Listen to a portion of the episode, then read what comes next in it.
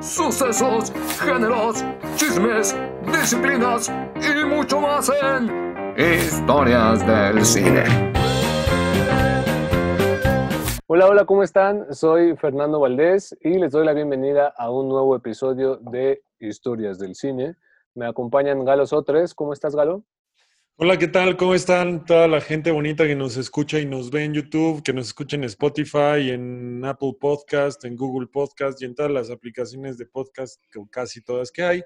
Gracias, gracias por escucharnos, gracias por estar aquí para escuchar, ya dije escuchar muchas veces, pero para escuchar nuevamente al licenciado, al señor don Enrique, digo, don Fernando Valdés en su historia. Y me acompaña también Alberto Román, ¿cómo te va? Pues miren, yo les quiero pedir una disculpa a todos nuestros radio o podcast escuchas, porque Pero ya no llevo. grites. A Porque nombre ya de llevo. todos los meseros del mundo. a nombre de todos los meseros del mundo, porque ya llevo como varias cervecitas. eh, ha sido un día complicado y entonces puede que me ponga un poco a nadie en este podcast, pero vamos a, vam- vamos a hacerlo lo mejor y más dignamente posible. Oye, pero ¿por qué ha sido un día complicado? Cuéntanos. Pues la vida, la vida es dura, Galo. La vida es dura en pandemia. La gente, la gente hermosa que nos está escuchando ya debe de saberlo, pero pues sí. este, Es, es, lo, es más duro que tratar de quitar ese grano de tu frente. Más duro que eso, güey. Ya ese grano ya, pues ya se quedó ahí. Ya es, Ya encarnó, ya encarnó güey. ya, ya ya es- ya es parte del podcast. ¿Cómo se llama? Filiberto. Filiberto Saltimbanqui. Filiberto Saltimbanqui. Es hijo del Fernando, uno que te echó en la cara. Ah, y antes de que se me pase, eh, hay que saludar, bueno, más bien le mando un saludo a Carla Gasco Longoria. Saludos. Carla. Hola. Hola, ¿qué Carla. hace Carla? Carla, te mando un saludo, muchísimas gracias por comentar. Y esta es la prueba de que sí leemos los comentarios en el video. Y déjense de pelear por cosas tan tontas como la pelea que tuvieron en Matrix. Saludos. Sí, no se Ah, enojen, estado chavos. peleando. Han estado peleando. Es que Alberto es un adoctrinador de primer nivel. Sí, Pero bueno, no pues, espera, espera, Fernando, antes de continuar, queremos recordarles que como cada semana, todos los lunes está Escuela de Cine, Escuela para Cineastas, que está bien chido. Yo también ando un poco tomado, pero medicado, más que nada. Y los martes está este podcast y los miércoles está Dos por Uno, que es una serie de entrevistas que Alberto Román le realiza a personas involucradas con la realización del cine o con el gremio. Y la neta, están bien chidas. Además, ya va a salir próximamente el nuevo curso de guion impartido por mí. No se lo pierdan. Está muy Alberto. padrísimo ese, ese curso y las entrevistas también están bien, las hago, las hago sobrio lamenta- lamentablemente, pero están, están interesantes. Así que véanlas. Alberto, ¿tienes prendida tu luz, güey? Sí, todas las luces las tengo Es que prendidas. te ves súper negro, güey, pero ha de ser- y eso que no ha salido de su depa. Y Eso que no lo estás viendo en persona, culero. Enoch, ven a defenderme de estos pinches blancos. Pero bueno, pues vamos a darle. Aquí comienza el autodenominado podcast número uno del cine mundial, un podcast no apto para mamadores. Mamadores, aléjense de aquí. Un podcast lleno de historia, de historias del cine. ¡Historias del cine! Güey, la neta sí es el mejor podcast del mundo. A mí me habló, me hablaron las Wachowski y nos dijeron, güey, están muy cabrones. Voy a tener que revelar la, la- la verdad sobre Matrix después de escucharlos. Sí, a mí me reclamaron, me- de hecho me bloquearon de WhatsApp porque me dijeron, güey, eso que te dijimos en la peda no era para que lo revelaras a todo el mundo, ahora lo vamos a tener que decir.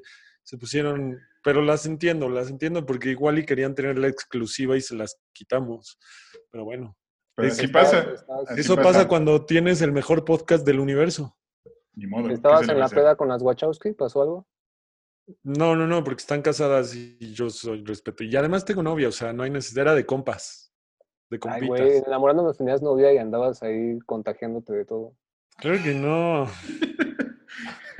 Bueno, eh, Galo es muy fiel. Esta es la historia de Galo y sus parejas. Eh, vamos a platicar De Galo y cómo, y cómo le dio SIDA en enamorándonos. cómo inició su carrera en la televisión, ¿no? Empezó lamiéndole las pinches botas a Carmen, pero ahora ya, ya, se, ya se las lame al Alberto. Uf, que quien, que cualquiera de este podcast daría lo que fuera por lamerle las botas a esa señora. Saludos, Carmen. por si nos estás escuchando. ¿A poco sí está muy guapísima, güey? Sí, en televisión sí. se ve bien, pero no, así que, que tú digas. No, en vivo, en vivo está bien chula y aparte es bien buena onda. Es como Sí. Galo. La verdad es que la gente que cree que Galo es guapo, pero en persona es doblemente guapo. Ay, No, y doblemente en nalgón, o sea, se parece a Patricio. Estrella. No mames. Me gusta, me gusta el yo pedo de Alberto porque siento que me quiere. Güey, ya los voy a terminar besando aquí la pantalla y todo. La maldita La primavera. mal- Voy a, voy a terminar cantando la maldita primavera. Pero bueno, Fer, cuéntanos, ¿qué, ¿qué historia nos vas a contar el día de hoy?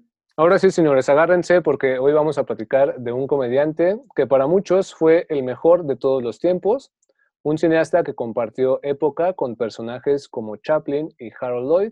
Ah, yo pensé que era Carlos Eduardo Rico, pero.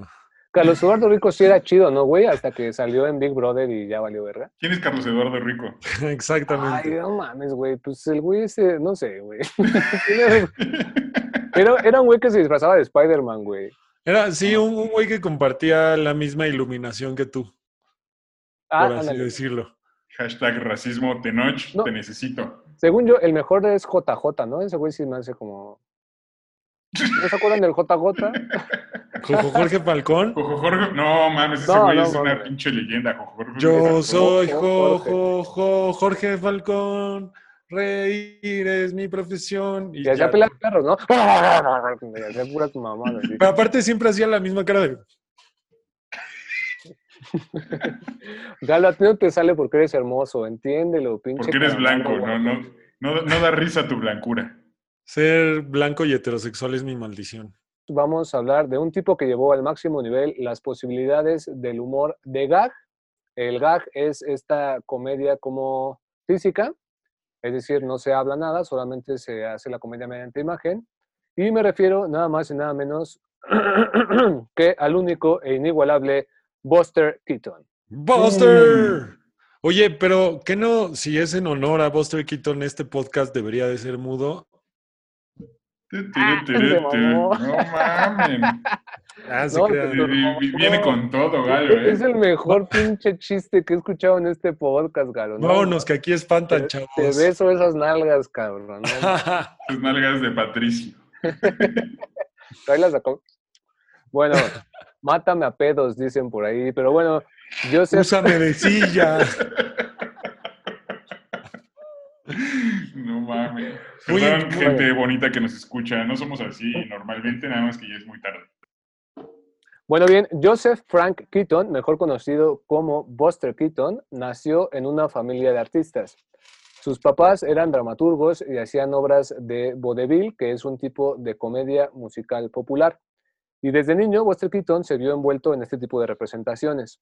Aprendió Pero antes de que, de que continúes, ¿nos puedes más o menos decir eh, los años en los que estamos hablando? ¿Cuándo nació Buster Keaton? ¿Nació ayer? ¿Nació hace Ay, tus pinches 20 preguntas? Alberto. que ya se me olvidó, güey, otra vez, no, no es cierto. Buster Keaton nació en octubre de 1895, así que Ok. nació prácticamente a la par del cine. Parecía que era como ahí el destino el que los iba a unir. Y bueno, nació en una... eh, algo que les quiero comentar de esto, güey, de, de haber nacido en una, en una familia de artistas. El otro día leí un pinche tuitazo en donde una morra como que decía, oigan, esa, esa gente de su generación que según es brillante, ¿realmente es brillante o nació como en este, en un seno de una familia así súper culta y con unas bibliotecas súper cabronas y, y así? Mm, ¿Qué el piensan? sistema hace a la persona. no la persona se hace a sí misma? Exacto. Debatible, bastante debatible. Eh, Debatible. justo Entonces, ya son, son las 10 de la noche y es la hora de opinar. Vamos a...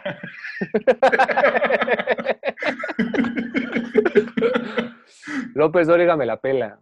Pero bueno, Entonces, ¿tú naciste en una familia eh, con caspa en la nariz o, o por qué? ¿O solo hueles mesas de agrapa? Li- Limpia las mesas con la nariz, el Fer. Este, no, no, no le, gente, tápense los oídos, esos güeyes están diciendo puras mamadas, están borrachos. Un head and shoulders Y bueno, aquí Pero, pero ahorita como, como Paulina Rubio, ¿no? Ah, Buster. Buster, qué guapo era. No mames, acabo de escupir mi cerveza y ya manché mi monitor. ¿Qué les está pasando, muchachos? Bien, Ah, bien, nos bien. preocupa mucho. Ok, Nos Entonces preocupa fue en mucho tu pinche monitor 1800, 1895. Pero eso que, bueno, Keaton nació en esta pinche familia como de artistas, ahí aprendió a desenvolverse en el escenario, a hacer acrobacias y por supuesto a hacer reír a la gente. En una, de estas, en una de estas puestas en escena fue descubierto por el gordo Arbuckle o Fatty Arbuckle, que es un personaje que pasó a la historia con ese apodo y por cierto no solamente descubrió a Keaton, sino que, ay, espera, me estoy eructando, güey, no mames, pinche. Sino que también fue, no mames, es que me quedé así como un señor así del pecero, güey. O sea, como que el gordo Arbuckle se apoderó de ti. Sí, pues estaba hablando de ese cabrón. Este, bueno, fue, descubrió a Keaton y además fue mentor de Chaplin y también protagonizó el primer escándalo de Hollywood en la historia del cine porque asesinó el güey a Virginia Rape en una fiesta que se armó para festejar a este gordo, que además es un super personajazo porque fue el primer... Porque es muy gordo. Era muy gordo, era como un bolón de gente, ¿no? Así. Y el, fue, fue el primer cabrón en, en conseguir un contrato de un millón de dólares en Hollywood. Entonces, que en ese eh, tiempo, en ese tiempo un millón era Como muchos millones de ahorita. bueno, muchos millones de ahorita. Verga, Este- ¿cómo se, cómo, ¿qué- ¿a quién mató? ¿A una, qué era esta morra o qué? A Virginia Rape era una actriz que estaba en su fiesta y ese güey pues la asesinó, aunque lo declararon inocente, pero pues fue inocente y ya el, el pinche culpable del asesinato ya nunca apareció casualmente, ¿no? Pinche sistema mierda. Y bueno, este gordo Abajo Arbuckle- el sistema.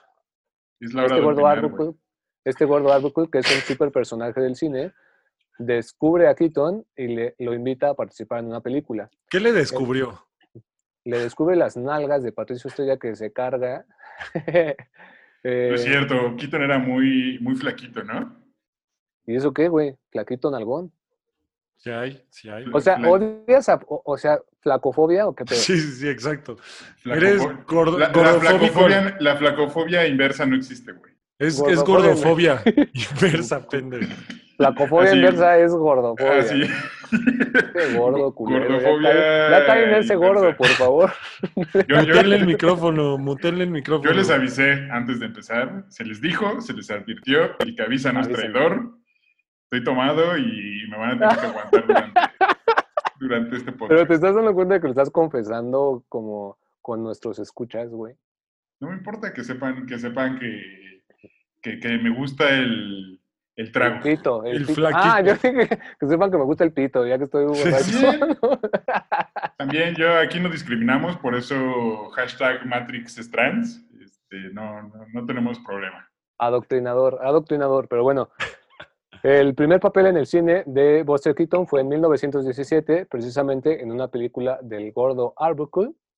Y a partir de ese papel, Keaton quedó enamoradísimo del cine y de sus posibilidades. Imagínense lo que sintió Keaton de pasar como de trabajar en unos escenarios súper pequeños de la empresa familiar, en esos escenarios de vodevil, y pasar a los grandes sets cinematográficos, ¿no? Ha de Esto haber implicó- sentido bien padrísimo, güey. ha de haber sentido bien bonito en su corazón. Muy bonito Eh, en, su, en, en- en su alma. También sabes qué decir. En su- en ¿no? su- Eh, en en su- su- en su- Los Los ejecutivos. ejecutivos. Sí, güey. Ya, por favor, Alberto. Ya, Bueno, perdón. Esto, Estoy, estoy evidentemente, aprendiendo mucho, güey. Sigue. esto evidentemente implicaba poder llevar a un nivel mayor sus capacidades acrobáticas, ¿no? Ya no estaba como, como enclaustrado en el pinche escenario, sino que podía explayarse. Y además pasó de tener que adaptarse a las necesidades de los actos familiares a tener total libertad creativa para armar enredos y situaciones frente a la cámara, ¿no? Le, le vio un superpotencial al cine y dijo, a huevo, de aquí soy, y a partir de esa película decidió dedicarse de lleno y volverse director de cine. Director y actor, ¿no? Director y actor, y en realidad era un poquito de todo siempre, ¿no? ¿Él escribía sus guiones o, o ya también le estoy cagando y nada más te estoy preguntando cosas que no No, no, no. Él, él, él escribía sus guiones, él escribía sus guiones, pero también le latía un montón a improvisar, güey. Este, como le gustaba mucho esto de las tecnologías, de repente, no sé, encontraba una nueva manera de mover el dolly o algo así, y entonces improvisaba una escena que no estaba en el guion, nada más para añadir eso que le había gustado mucho en la película, güey. Fíjate sea, ahora qué, sí. qué- qué gran dato nos dio Galo por mi, digo Galo, este, Fer por mi, por mi impertinencia, güey. Ahora sí, ahora sí que Buster Keaton nació con el chip integrado, ¿no? Na- sí, nació con la torta bajo el brazo. Eh, Buster Keaton, Buster Keaton, güey, se sentía como que... Ah, fue tan buena la broma, güey, pero como ya estoy pedo, güey, Aguanta el pedo, güey. estoy así como ja, ja, ja.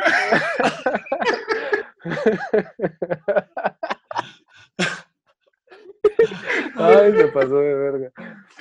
Ah, pero bueno. Ah, Ah, pelea de perros. Bu- Buster Keaton, ¿Qué te pasa? per- perdónenme, gente, perdónenme. Buster Keaton se sentía como pez en el agua cuando estaba en el set. Eso de sentirse como pez, en- bueno, está bien, a la verga ya. Está bien Eh, pendejo, pero bueno, ajá. Nunca, nunca de los nunca aceptó ser reemplazado por un stunt. Los stunts son dobles de acción en una escena de riesgo. Nunca quiso que lo sustituyera, ¿no? Él hacía sus propios stunts. De hecho, tiene una de las escenas más famosas como de los Stones, que es como súper icónica, que te las enseñan en clase de cine y así, que es donde él está parado como afuera de una casa y se cae la fachada y no se mueve, ¿no? ¿En qué clase de cine te la enseñaron? En filmadores. Pinche perro chismoso, ¿no? Así. En las clases de cine, un compañerito me la comentó, no mames. No, en comunicación en la UVM. Bueno, No está bien. mames, en la VM, güey. No, saludos a la gente de la VM porque también nos escuchan así un chingo de gente de ahí. Porque descubrieron la vacuna del COVID que es con cloro. De hecho, Trump estudió en la UVM, ¿no, güey? Pero Putin es- escribió, o Putin. eh, Putin. escribió. Ya, Putin. por favor. Sí, sigue, ga- sigue galo puta, no mames. Este, efectivamente, señores, soy arroba galoso, arroba galoso. Este, bueno, eh, sí, Galo, esta escena que dices es muy representativa, era un pinche muro real, pero ahorita vamos a llegar a esa escena. Qué bueno que la mencionas porque ahí la tengo como, como guardada. Ok. Eh, bueno, eso sonó como un albur, no la tengo guardada, este, no mames. Este, O sea, ¿la tienes de fuera? La tengo de fuera, güey. Estoy en calzones, güey. Pero bueno, el, eh, no sé, si el personaje se tiene que aventar de un edificio, este güey decía, no hay pedo, yo lo hago. Tenía que ser arrastrado por un tranvía, decía, a huevo, yo me aviento, ¿no? Y así, en realidad nunca le importó arriesgarse ni estar al borde de la muerte, con tal de encarnar él mismo cualquiera de sus escenas. Era un pinche loco por el cine. Creo que así se hago dar, ¿no, güey? To- Totally crazy about cinema, no, no, pinche güey, puto mamón. Oh, yes. verga, Godard. El perro de Jimmy Neutron. He el said perro- that. ¿El perro de Jimmy Neutron se llamaba Godard? Sí, güey. Bueno. Gracias eh, por participar, Galo. Gran Vaya, ¿En qué información. me quedé? ¿En qué me quedé, gente? En que George Lucas, este. en que George Lucas hizo Star Wars para confesar que era trans. ah, no, claro, claro. Eh, A este güey le, le, pues, le encantaba estar en el set porque le encantaba estar haciendo acrobacias y todo esto, lo que aprendió como en el vodevil. Y por otro lado, también quedó encantado con las posibilidades técnicas del cine. En una puesta en escena de vodevil y en general de cualquier obra de teatro, el espectador observa el escenario siempre desde la misma perspectiva. Pero en el cine, la mirada del espectador puede ser conducida a placer por la cámara. Keaton se volvió un amante de la tecnología y del avance industrial. Eh, en muchas de sus películas, de hecho, esto puede ser constatado. Y para eh, pues acá ejemplificarlo, vamos a hablar de su película más famosa, que se llama El maquinista de la General. Ok. En, en esta película, toda la acción se desencadena a raíz del amor que el protagonista siente por el tren que maneja. Que se, que se llama La General, ¿no? Ajá, la, la máquina esa se llama, ajá, creo que nada más General, no The General, pero la película sí se llama como The General, ah, no me acuerdo. Eh, es más, eh, en el tren, su, amor, su amor es tanto por, por el pinche tren, que imagínense que en el tren tiene una foto de su morra y en casa de su morra tiene una foto del tren. Espérame, me lo voy a imaginar. Ya. Continúa. Este, y bueno, Ya. esto, es- e- esto básicamente habla como, Hijos de su puta. Ya cállense a la verga. Es que me lo estaba imaginando. Sí, o sea, digo, lo podría googlear, lo podría buscar en YouTube, pero mejor me lo imagino. Pues obviamente, güey, no lo vas a estar googleando ahorita porque quiero que me pongas atención, pinche Patricio Estrella. Pero bueno, esto pasa en esta película y en muchas otras, ¿no? O sea, siempre hay como una máquina que es eh, desde donde parte el argumento de la historia en general. Ya sea un pinche buque gigante o un tranvía o el tren este, siempre sus películas parten como de una máquina. Bueno, no siempre, pero la mayoría de ellas parten de una máquina. Y esto O habla sea, justo. Estaba ¿qué pasó? obsesionado con la revolución industrial. Ajá, y, y tecnológica en general. O sea, Keaton, cuando, cuando llegó al cine, güey, se quedó encantado con las máquinas y se volvió un pinche Elon Musk de la época, güey. Ay, perro. Em, O sea, digamos, Keaton era el James Cameron de su época. exactamente, justo No mames, así como lo está estás diciendo. Qué ¿Ya ven? ejemplo. Y bueno, eh, la película esta se la recomiendo un montón. Este, ya les había contado a Alberto y a Galo esto, pero en serio se la recomiendo un montón porque es como una especie de rápidos y furiosos, nada más que con persecuciones en vías del tren y así, pero pues está, la verdad es que está muy buena, muy como, la, la tensión siempre está ahí, entonces está chida, se la recomiendo. El caso es que Keaton quedó enamoradísimo del cine, pero en especial de dos cosas, de las escenas de riesgo que le permitían hacer sus acrobacias, esas acrobacias con las que nació y con las que creció, y de los avances tecnológicos. Una de las acrobacias con las cuales nació Buster Keaton es el salto del tigre, de hecho.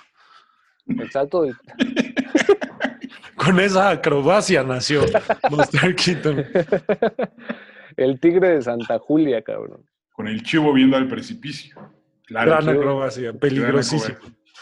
Dura, es dura. ¿Es, es dura acrobacia? ¿Cuál es tu acrobacia favorita, Galo? Mi acrobacia favorita yo creo que es el helicóptero. El helicóptero. Ah, ta- ah, el- también hay un pinche el volador de Papantla, ¿no lo vieron ese? Como que está colgado y turururu, va como girando. Es como, eh, justo es el helicóptero, pero esa es versión veracruzana. Ah, ya, ya. Yo pensaba que sí era como. Ah, el salchipulpo saltimbanqui también está muy chida esa. ¿Cuál es esa, güey? Luego se las enseño. Eh, Mejor no, güey, gracias. Sí, te, cor- te cortas el pito en cuatro. y a huevo, sí, estaría chingón. Bueno, entonces básicamente le iba yendo todo bien. eh, el cine era como el espacio que él siempre había buscado, era como en donde él podía cumplir todos sus sueños creativos y artísticos. Y entonces la gente no se explicaba, si todo estaba tan a toda madre, por qué Vergas tenía la cara de huelecaca. Em, ¿Qué es una cara de huele caca? Una cara de huelecaca es esta cara. No te pases de verga, güey. No mames. Tenía cara de. Tenía una cara muy seca, por así decirlo. Sí, bueno, sí, porque de hecho ni siquiera era de huelecaca, más bien era como una cara muy inexpresiva, ¿no? Muy No- estoico, demostra- ¿no? No demostraba, muy estoico, perfectamente dicho. No Larus, mames, 10. Con- 10 Contrata puntos este para Ravenclaw. Oigan, no habíamos mencionado que Galo está transmitiendo desde la Galo Cueva para nuestros amigos de YouTube que nos están viendo. De la, Baticu- de la Galocueva, así es. Muy bien. Gracias. Nada más quería mencionarlo porque era importante para esta historia. Buster Keaton era conocido como Stone Face, que es básicamente cara de piedra, aunque algunos también lo conocen como cara de palo. Y era conocido, era, cono- era conocido así porque siempre estaba serio. Güey. tontos, güeyes. ¿De qué se ríen de la cara de palo? ¿Cómo es la cara de palo? Es que yo me lo imagino así en el cine con los ojitos de huevo cocido y como de... ¿Con cara de pujido? Sí, porque esa es mi cara de palo, entonces... ¿Cuál es tu cara de palo, Fernando? Eso. La de Galo es, ay, porque no es, es- sí, bueno, olvídenlo, olvídenlo, por favor. La, la de Gale incluye una almohada. Así, es que no se me ve la cara porque pues estoy tapado. Así. Sí, sí, No sí, güey, no, te agarran, ajá, así es la cara de Galo, de Galo. No, la, mía, la, la mía sí es muy. Muy de señor romántico, güey. como de psicópata americano, ¿no, güey? Así bien mamadote, bien gordo el pinche Alberto. Bien pesadote. Este, Sigamos, pero bueno, muchachos. Ajá. La cara de perdón. El pinche cara de palo eh, le decían así porque a los personajes a los que interpretaba nunca, ni por asomo, soltaban ni una sonrisilla. Esta fue una decisión del propio Keaton y O sea, no soltaba ni un chisguete de alegría. ni un chisguete de nada. Em, esta fue una decisión del propio Keaton y cito, en cuanto un cómico empieza a reír en la pantalla, es como si le dijera al público que no debe, no mames, volví a eructar. En cuanto un cómico empieza a reír en la pantalla, es como si le dijera al público que no debe tomarlo en serio, que todo es broma. De hecho, no se le tomará más en serio y por mucho que se encuentre en las situaciones más cómicas, ya no hará reír. Después de, todo. Pues sigue, sí, sigue. después de todo, el cine cómico consiste para el actor en hacer el tonto y cuanto más seriamente lo haga, más divertido será. Fuera de broma, creo que es una gran reflexión para las personas que están interesadas en hacer comedia. Eh, creo que es una buena, un- una buena, un buen tip y me recuerda un poco a lo que hace Bill Murray. No sé si, si recuerdan, pues, en general el estilo de Bill Murray es siempre permanecer como Sí. increíblemente serio ante todas las situaciones eh, y eso hace que sea muy cagado el güey sin necesidad de ser exagerado, que es algo que, por ejemplo, se ve mucho en, en las comedias de cine en México, que lo- los actores cuando están actuando una comedia en México tienden a ser exagerados porque creen que eso es chistoso. De hecho, también los comediantes de stand-up, los que menos dan risa son los que se están riendo todo el tiempo en su rutina. O sea, tienen que siempre estar como, como serios, ¿no? Sí, sí, sí, no es como echar un chascarrillo. ¿Cómo se llama el güey de Furia Ñera, Galo? Carlos Vallarta, justamente, que todo el tiempo está serio y sufriendo, por eso te ríes tanto. Claro, vamos a, de hecho es uno de los mejores, ¿no? Carlos Vallarta. Sí, eh, para mí, Eh, eh. desde que, desde que aceptó trabajar con Facundo Malo y hacer su programa en el 11, como que no, No, no tenía el dato, pero qué bueno que le llevas el registro, Galo. Hashtag galo fascista. Ga- Galo odia a, a Carlos Vallarta por ser moreno. Bien, bien, bien ahí. O sea, no, no, no, no moreno de piel, sino moreno de De partido pensamiento. No mames. pensamiento. De que vota por este- de ¿o qué pedo, güey? Sí, ah, güey, moreno de está- pensamiento. No Este güey está bien mames, racista. Perdónenlo, chavos. No, no, no. Esa pinche galocueva te hace daño, ¿eh? Yo te conocía más buena onda. Pero bueno, prácticamente Keaton explotó el sentido cómico de lo trágico. A la gente le gusta reírse de las tragedias, tanto propias como ajenas. Por supuesto, cuando a uno le pasa una tragedia, está muy serio. Y ya después, cuando la platicas con tus compas, pues ya lo ves todo muy chusco, ¿no? Y Un eh, chusquísimo. eh, justo, justo iba a decir eh, esto de los estandoperos, pasa con los estandoperos que cuentan chistes del metro y mamadas así, y en realidad, si lo piensas, pues no es divertido que te pasen mamadas en el metro. No es bonito como que frene fuerte, no es bonito que venga el pinche vagonero. Ah, esas mamadas. Yo, yo Eh. creo que es que también hacen otras mamadas en el metro y Que sí son pues es- divertidas. sí, eso sí es Esas sí- divertido, ¿no? En el último vagón. No, no son divertidos. O sea, Galo, ¿te ríes cuando te pasa una mamada? Pues es que ya cuando acabas, y que ya está muy sensible, ya es como, "Ay, no, ya, espérate. Ya, ya. Espérate, eres bien quién sabe cómo. Sí, sí, sí.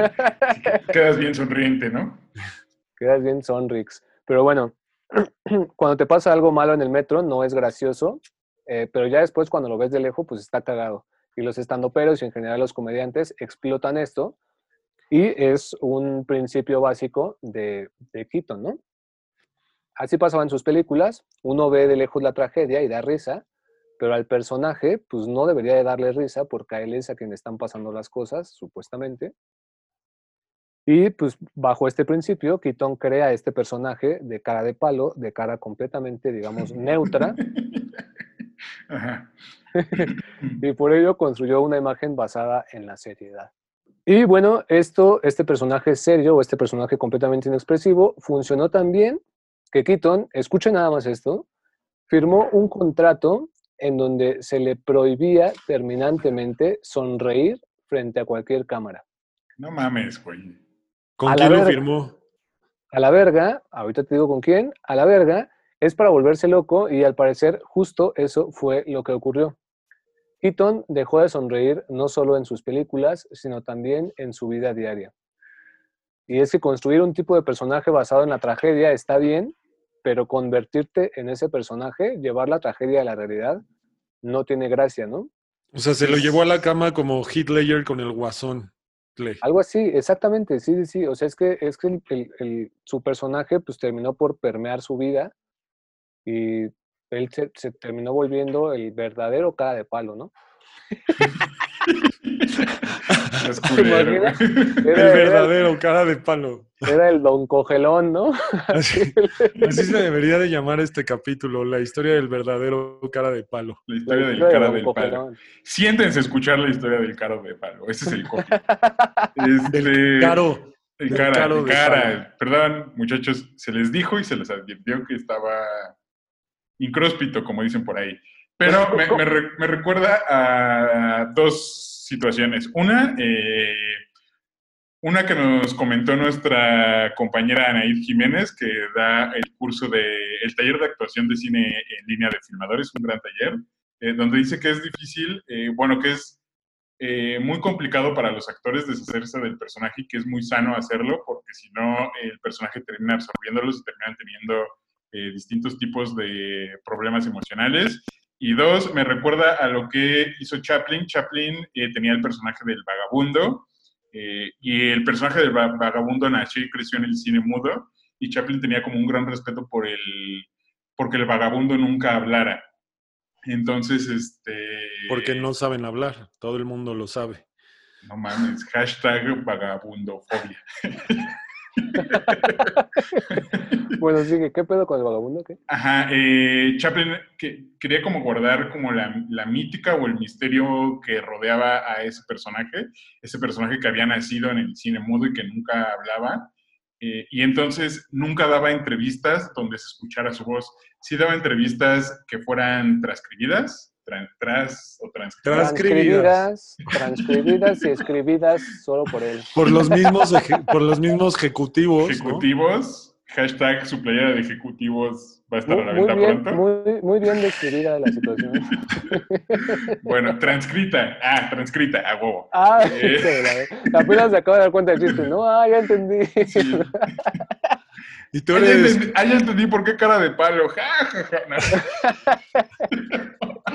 entonces era Trans Matrix, o sea, Bueno, eh, Chaplin tenía como un gran respeto por la mítica de ese personaje y por eso no daba entrevistas donde escuchara su voz para radio ni para televisión. De hecho, hay por ahí en, creo que está en YouTube, como la primera vez que la gente escuchó la voz de Chaplin y es una entrevista fuera de un, de un tren o algo así y él dice, no me acuerdo ¿Qué pedo, una frase súper corta. ¿Qué pedo, güey? ¿Qué tranza, perros? Sí. ¿Qué pasó, Raulito? El payaso chuponcito. Ya, güey, no me grabes, güey. bueno, eh, me recuerda a esas dos cosas, a, a los peligros que nos comentó Naid de, de seguir en personaje, de no saber separar a tu personaje, y esto que decía Chaplin para, pues, para seguir con la mítica de su personaje. ¿Te hago un mole? ¿Te pongo un oxo o qué? No, nada más brinden conmigo. Salud, jóvenes. ¿Ya estás Salud, tomando tu suerito? Digo, no mames, esto es, esto es bacacho con agua mineral. Qué rico, qué rico, se ve rico. Bacacho, patrocínanos, por favor. Pero bueno, Puta, sí, no. Imagínate que nos patrocinaba bacacho, me, me mato aquí. Aquí está ya el murcielaguito. Cambio el galo por el murciélago de Bacardí. Aquí está Bacardí, aquí está el éxito. Sí, sin miedo al éxito. Limpio. Pero bueno, em, firma este pinche contrato y entonces su vida se va a la mierda. El güey se volvió un alcohólico. o sea, es que ahora estamos hablando de Bacacho. O sea, ¿ves Bacacho? No mames, historias de alcohólicos. O sea, no mames. Mándenle un correo. Historias de alcohólicos. O sea, yo tengo la teoría de que cualquier persona que no tome Bacardí es alcohólica y solo las personas que toman Bacardí son divertidas. Entonces, Mírenme a Es mí. la teoría más culera hay. Miren a mí, ¿no? Todo un chavazo, ¿no? Todo un chaval. Chavazo, Este- no mames, vete a la verga. Pues por eso, hijo Chavazo. de, hijo de tu Pink Floyd. No mames. Bueno, Bueno, ya eh, sigue, sigue contando para los chavazos que nos Qué escuchan. buen eh, reventón traes, Alberto. Güey, me lo estoy pasando increíble. Este es el mejor podcast de la historia del universo. Pero no, no cortes esto, güey, déjalo, güey. No, pues no, nunca lo voy a cortar. Ok, bien. Eh, Buster Keaton entonces, cuando este pinche personaje se apoderó de su vida, se volvió alcohólico, se sumió en la, en la depresión y así pasó un montón de años, ¿no? De su vida. Eh, ¿Ustedes cómo ven esto? ¿Qué, qué piensan, ¿Qué piensan de esto? ¿Qué piensan de este contrato? ¿Ustedes firmarían un contrato así? Si alguien les dijera, ya no te puedes reír, güey, ya, ya... Mira, yo soy una, yo soy una puta del dinero, entonces yo sí lo haría. Pero también creo que eh, creo que los, los comediantes tienen como este estigma sobre que son personas realmente depresivas. Eh, Maki lo decía en su libro que todo el mundo cree que un comediante es una persona que es bien divertida en las fiestas y bien amable de platicar y todo, pero los comediantes son personas que generalmente son neuróticas o, o enfadosas eh, y que ¿Quién divertido transmiten, en las fiestas, güey? así como yo, este, pero que eh, realmente son personas que tienen que sufren de neurosis o que están muy enojadas con muchas cosas que pasan en el mundo y utilizan la comedia como un medio para, para transmitir esa frustración.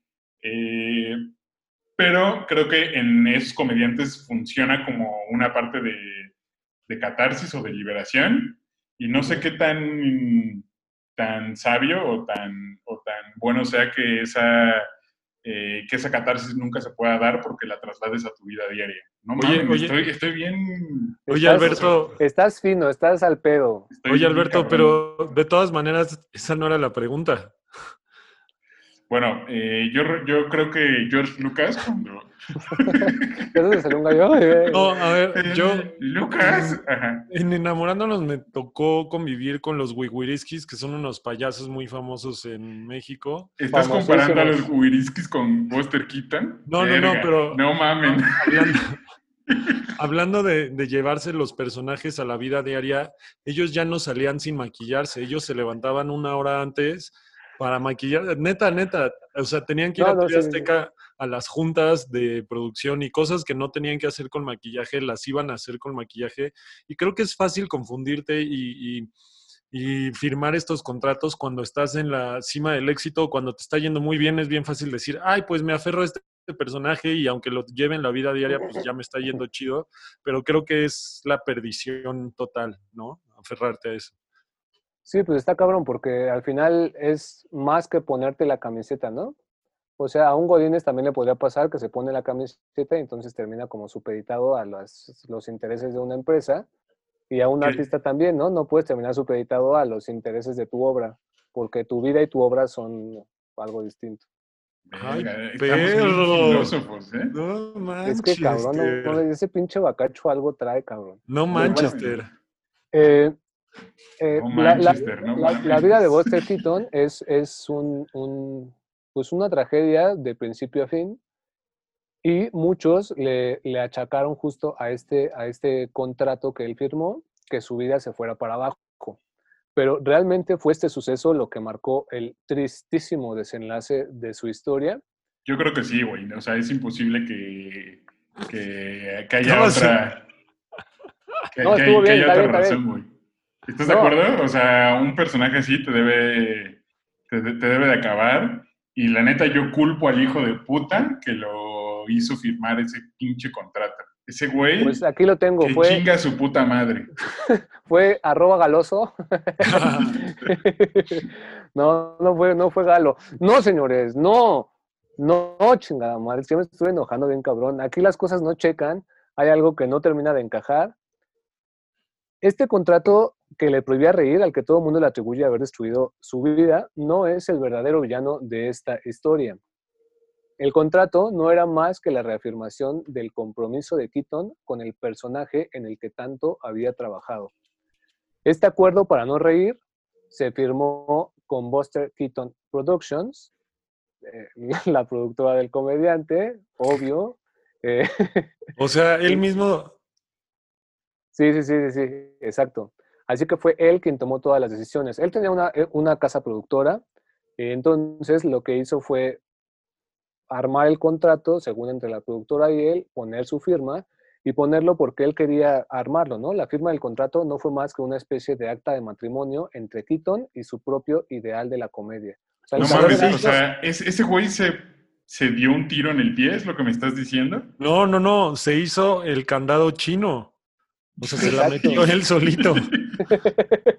Nunca en la vida había escuchado esa mierda del candado de chino, güey. O sea, dijo, dijo, No mames, ¿qué, pito- qué, qué, qué- qué aprenden en enamorándonos? güey? mi pito está tan grande que me lo voy a meter yo mismo. Eso es básicamente lo que estás diciendo que hizo. Sí, exactamente. Verga. O sea, o sea, lo que hizo fue volverse un pinche romántico, güey, decir así como, ay, amo mi personaje y así. Como, como esos guionistas que vuelven siempre al mismo maldito guion que les quedó mal en su infancia. Y así, no lo hagan, compas, por favor. En O su sea, infancia. En su infancia. el sí, porque que ya to- no todos es- escribimos quiénes a los cinco años. Ajá. Güey, no, no mames. Saludos a Kevin León. Le, le mando un saludo y le voy a decir esto, por favor. Nunca se lo he dicho al güey porque ya no lo he visto. Pero Kevin León dijo en una entrevista con filmadores que él cuando era niño, para jugar con sus pinches muñequitos y así, les escribía un guion antes de ponerse a jugar. Kevin, no mames, güey. No es cierto eso. Eso no pasa, güey. Eso no existe. Cuando niño no Inventflix. Ajá. no- National Inventographic, como el pinche galo, güey. Directed Este, by Quentin Inventino.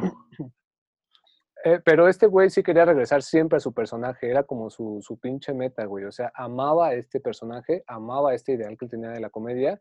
Y entonces, eso fue el contrato. Era Keaton casándose con Keaton. Pero en-. Ay, perro. Eh, pero entonces, ¿qué pasó? ¿Por qué chingados quedó arruinado? Si todo le salió bien, ¿no? Conoció el cine, pudo desarrollar sus acrobacias, conoció los avances tecnológicos y aparte se casó con su propio pito. Entonces, ¿por qué, por qué rayos estaba triste, güey? O sea, yo Rayos. por- espé- Espérame, antes de que sigas con la historia, Ajá. nadie en la puta vida dice por qué rayos.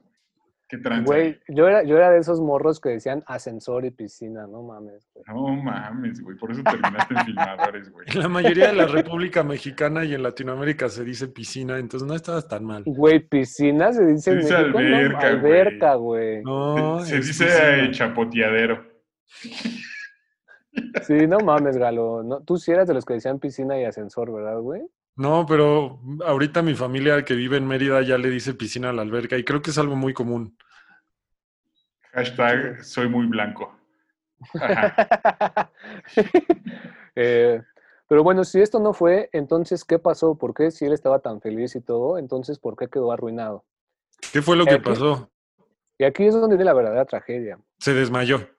Se desmayó el hijo de la verga, cayó en una tarde nublada. Otra vez iba a empezar con esta pinche frase chingona, pero no, este, ya mejor me callo. En 1927 llegó a la pantalla grande la primera película hablada en la historia del cine, que era nada más y nada menos que The Jazz Singer o El cantante de jazz. Y con la llegada del sonido directo, las cosas cambiaron. Los gags, que era este tipo de humor físico y, y visual que mencionaba yo al inicio, pues dejaron de ser la fuente principal de la comedia. Y el cine, como Keaton lo concebía, pues quedó destinado a desaparecer, ¿no? Ajá. Keaton era un pro de las imágenes y de la comedia física, pero no de las palabras, ¿no? Ni siquiera ha- hay como intertítulos tan largos en sus películas mudas, ¿no? Eh, y la seriedad de su personaje no se prestaba para el tipo de historias requeridas por el cine hablado, ¿no? Se requiere como un tipo de expresividad distinta, no tan corporal, pero ahora ya una expresividad muy verbal. en las Sí, claro, lo que, lo que estaba acostumbrado a hacer Keaton era como si estuviera en un escenario, a pesar de que jugaba con las cámaras, en los circos los payasos nunca hablan. Exacto, exacto. Era como una especie de mímica, como de acto, acto circense, más que Circe, saludos. Un acto Sí, circense. sí. Güey, también lo pensé, cabrón. Hay que tener a la Este- invitada un día. Sí. Sí, Circe, saludos. Ojalá que estés aquí un día.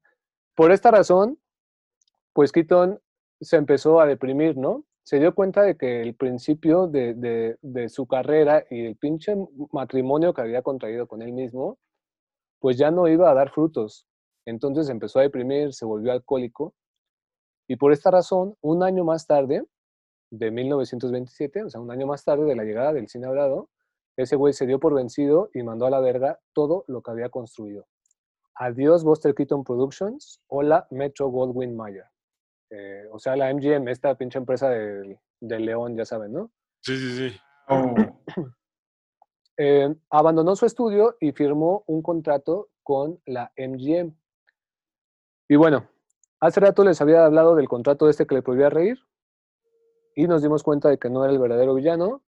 Así que agárrense porque aquí viene el verdadero giro de tuerca y la verdadera razón por la que Buster Keaton valió verga. Espérate, déjame agarro. yo déjame, de- déjame le tomo un trago a mi, a mi copa.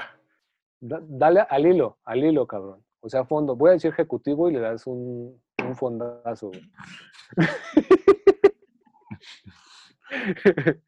bueno, firmó un contrato Espérame, con la Ajá. Ah. pelea de perros. Ajá. La magia. Bueno, no, espérate, güey, creo que me estoy adelantando en el guion. No, no, era acá. El contrato estipulaba que la empresa tendría el control de las producciones y entonces Keaton perdería la libertad creativa que tenía en Buster Keaton Productions, ¿no? Eh, básicamente la, MGM lo que le dijo es, tus acrobacias están muy bonitas y todo, pero no puedes realizarlas si nosotros no las autorizamos antes. ¿Por qué? Pues porque eran riesgosas, güey. O sea, el güey sí se podía morir y ahora los responsables eran los de la MGM. En Buster Keaton Productions, si Buster Keaton se moría, él era el... Sí, es que ahora que lo veo, Buster Keaton siempre fue un pinche candado chino, ¿verdad, güey? O sea, él siempre se quiso atorar. Sí, sí, sí, fue, fue un egoísta, o sea, fue, él, él, él quería hacer todo para él y todo como él quería, o sea, era como muy controlador, muy, muy así, güey. Eso Muy, que casi no muy pasa. quién sabe cómo. Sí, sí, sí, eso que casi no pasa en el cine. Exacto, güey.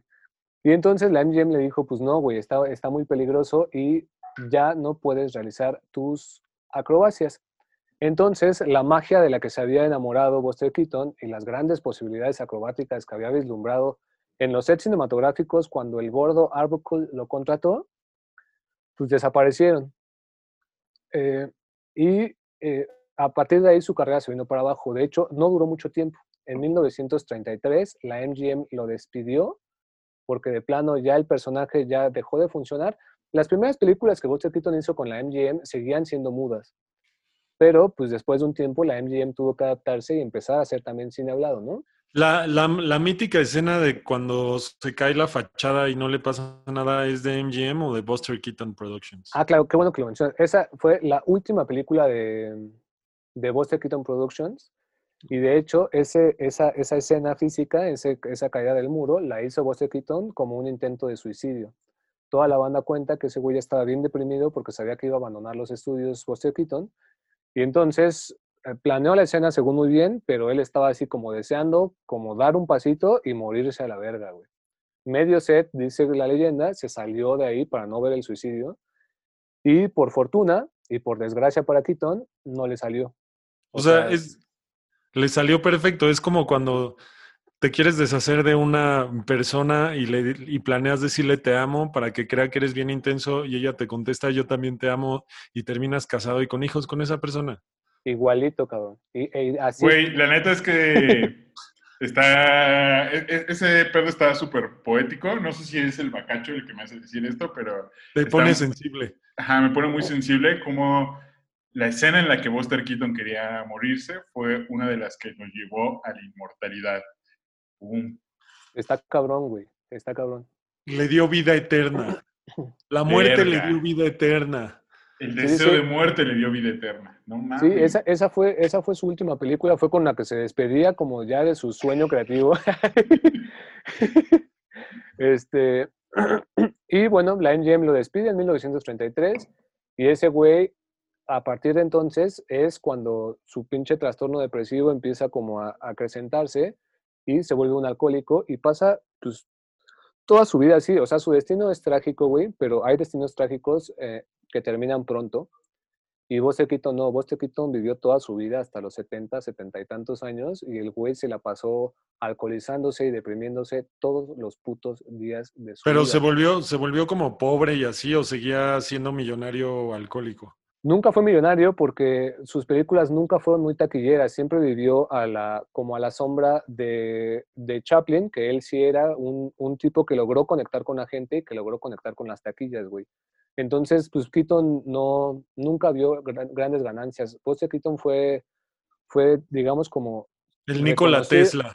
Fue reconocido, de hecho, como justo a partir de esto de Billy Wilder, de Sunset Boulevard y así, fue cuando ya fueron como rescatando la obra, así como diciendo, oye, había un pinche comediante que también era chido en la época de Chaplin, y entonces lo trajeron de nuevo. Pero bueno, para, los que, para los que no sepan qué es Sunset Boulevard, Sunset, Boulevard es una película de Billy Wilder que habla este, de todas las leyendas antiguas que, que quedaron olvidadas. Ajá, sigue, Fer.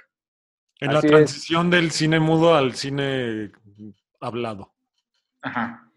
Y ahora sí, vamos a conocer al verdadero villano de esta historia. No mames, eh, ¿quién es, güey? A Keaton. La, Metro Goldwyn Mayer. la MGM no fue culera porque en realidad solo lo querían cuidar y querían cuidar sus intereses. Pero a Keaton, el gran aficionado de las máquinas. sí, aquí estamos. Ah. Aquí está. a Keaton, el gran aficionado de las máquinas y los avances tecnológicos, lo venció justamente el avance tecnológico. ¡Pum, cabrón! Vete a la verga. Ya vi. Ya. Ya lo entendí, hijo de tu puta madre. ¿Qué? o sea, aquello que amó fue lo que lo destruyó. Exacto, güey. Exacto. Es que nunca lo había pensado así. Pero, eh, o sea, es que básicamente era como su principio. Fue su final. no seas mamón, güey. O sea, la historia, la historia de Buster Keaton la escribió Ricardo Arjona. Su principio en realidad estaba mal enfocado o era en realidad una mentira que Keaton se contaba una y otra vez. Keaton decía que estaba enamorado del avance tecnológico, pero en realidad no se daba cuenta de que estaba enamorado del avance tecnológico al servicio de sus acrobacias y al servicio de su propio ego, güey. Cuando el avance él estaba enamorado de sí mismo y por eso justo lo que comentabas de que no le gustaba tanto compartir el escenario con su familia era porque él quería el spotlight para él solo. Exacto, sí, porque su familia ya no la incluyó en las, en las producciones, o sea, la, empresa familiar de Vodevil valió verga, güey. Entonces, eh, me parece que este avance tecnológico ya no estuvo como a su, a su disposición o en función de, de sus sueños, y el avance tecnológico trajo el sonido al cine, bueno, el sonido directo al cine, y esto a este güey, pues ya no le gustó. No era que amara la tecnología, lo que pasaba era que amaba a Buster Keaton. Lo que pasaba es que en realidad él tenía la voz horrible, así como de, ¿qué onda, chavos? ¡Su puntito, te digo! ¡Pum, güey! Está, cabrón. El, innovador se, se murió por las innovaciones que habían. Ay, ay, no mames. No mames, está cabrón, güey. este cabrón, ya el pinche grano está así, le está creciendo otro cerebro aquí el cabrón, güey. Es megamente. Verga, güey. Y, pues sí, el avance tecnológico ya no se iba a llevar bien ni con sus acrobacias, ni con su personaje, y el cine dejó de funcionar para lo que él quería. El verdadero contrato que destruyó su carrera no fue aquel que le prohibió la risa, sino aquel que le prohibió seguir practicando lo que aprendió en el vodevil frente a una cámara. ¿Y ¿Cómo ven, perros? y lo más culero, de la verga, Y lo más culero de todo esto es que la tragedia de Keaton, aunque se mire desde lejos, no tiene ningún elemento de comedia.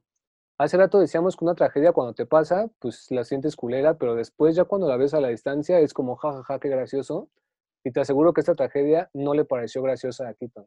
Ese personaje de la seriedad ya ni siquiera necesitaba de, tener un pinche contrato y un matrimonio con él mismo. Ya el personaje se le quedó para siempre sin necesidad de contrato. ¡Pum, perros! Váyanse a la verga.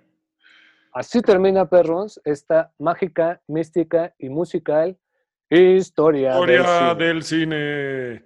Oye, no, pues está, perro. O sea, creo que justo como tú dices que eh, esta historia no era cómica para él, esto es como una reflexión, porque si no avanzas, sobre todo en el mundo del cine pasa mucho que los creadores se aferran a una tecnología o a un proceso o a, un- a una forma de filmar, ¿no? Como lo del manifiesto este que tenía las 10 reglas para crear sus películas y se dieron cuenta, ¿cómo se llama? llamaba ese manifiesto? Dogma 95. la- ajá, el Dogma 95, que se dieron cuenta que sus películas nadie las veía y terminaron filmando de otro modo porque el- en el mundo del entretenimiento y en el mundo del cine te tienes que renovar, como lo que ahorita está pasando, que hay muchos estudios que están aferrados a que se están esperando a que, a que las salas de cine abran completamente para estrenar sus películas y la verdad es que el futuro del cine ya es digital y hay otras, plataf- hay otras productoras que se están arriesgando a estrenar en digital. Yo creo que es una gran lección de vida esta historia.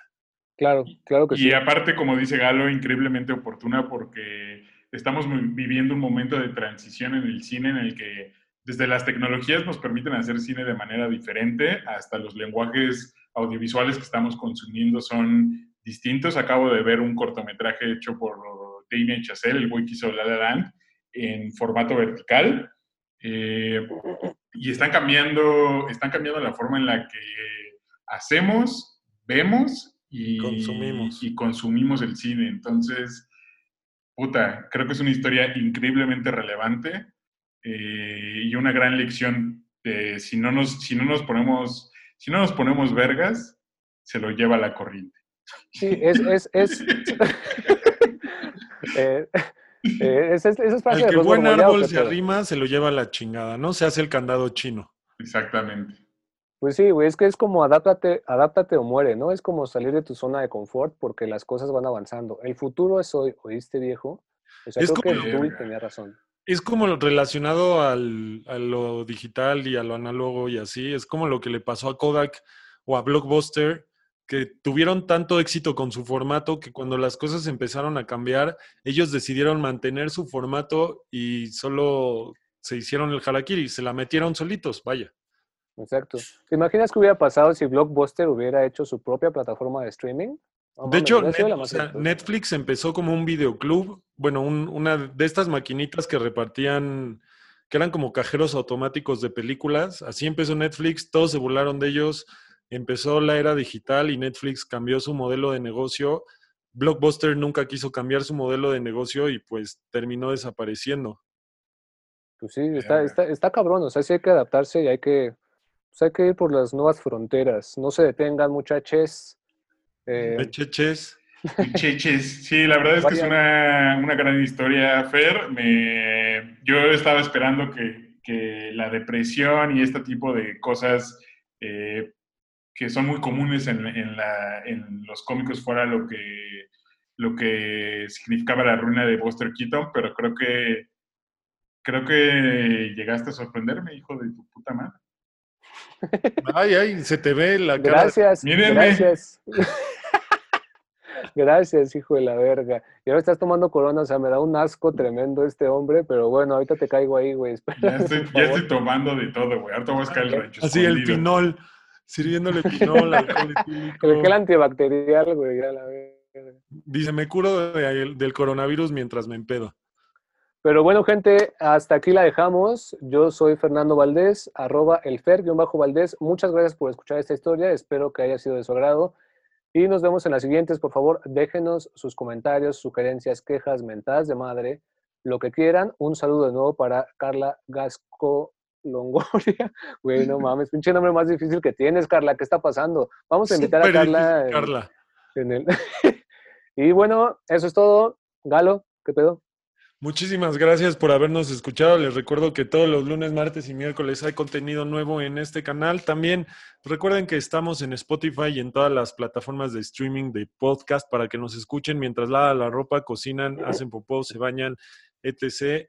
Yo les de recomiendo palo, es- de palo y escuchas el podcast. Ay, Exactamente. tus hijos vuelan. Yo les recomiendo que, que escuchen dos veces este podcast. Primero lo vean en YouTube y luego lo escuchen porque es una doble experiencia esto de consumir el contenido de diferentes formas. Y muchas gracias a todos los que estuvieron en la masterclass de hace dos semanas. Les mando un beso y me pueden encontrar en las redes como arroba galoso3, o sea, galoso3, pero con numerito. Y yo me, les quiero agradecer igual a todos los que siguen escuchando este podcast. Eh, recordarles que se suscriban, que nos den like, que nos sigan en TikTok porque estamos eh, estrenando una sección que se llama Escuela para Cineastas en 20 Segundos y está bien padricísima. Eh, perdón por mi alcoholismo. eh, bueno, no, no, me, no me arrepiento. ¿por qué Eh, perdón? No, este, salud. eh, Que te perdone Dios. Chúpenle mucho. Síganme a mí en redes tomen sociales como arroba M Alberto Román M, el peor username de la historia. Este, y recordarles que se viene el curso de Galo SO3 eh, sobre guion. Y eh, también después se viene el curso de Fernando Valdés sobre de historia del cine, que también está muy padricísimo. Este, Ay, qué emoción. Sí, la neta es que sí se me moja la toalla eh, y ya. Antes de mucho. irnos, también les quiero decir que si les gustó esta historia, pueden ir a buscar la primera temporada de Historias del Cine, en donde hay un capítulo dedicado exclusivamente, no sé por qué me trabé, güey, ¿no? exclusivamente en eh, la llegada del cine hablado, ¿no? Y Pero- la transición como del mudo al hablado. Vayan a verlo, está bien chido el capítulo. Es otro formato, no es esta Historias del Cine, es otra temporada y otro tipo, pero véanlo, síganos. Más que otra temporada, yo le llamaría como la versión de historias del cine de televisión local de provincia. Este es un reboot, digámoslo así. Y este es un reboot, Exactamente. una, una reinvención. Exactamente. Exacto, exacto. Digamos, la primera versión de historias del cine. Así digámoslo. Pues bueno, Muchas gracias a todos. Suerte. Besos chiquistriquis. Los queremos mucho. Gracias, Fer, por esta increíble historia. Y no se pueden perder el siguiente capítulo porque vamos a hablar, bueno, no les voy a decir de qué vamos a hablar, pero solo les voy a decir que tienen que ver con los Illuminati y con Stanley fucking Kubrick. ¿Qué? ¡Oh! ¡Oh, my God! Cámara, chavos. Se Chido, la bye. lavan, Suerte. que no quiero que se me escalde la lengua. Arriba, Cuapa. Arriba, Illuminati. eh, Arriba Iztapalapa. Arriba esta. Arriba tu mamá.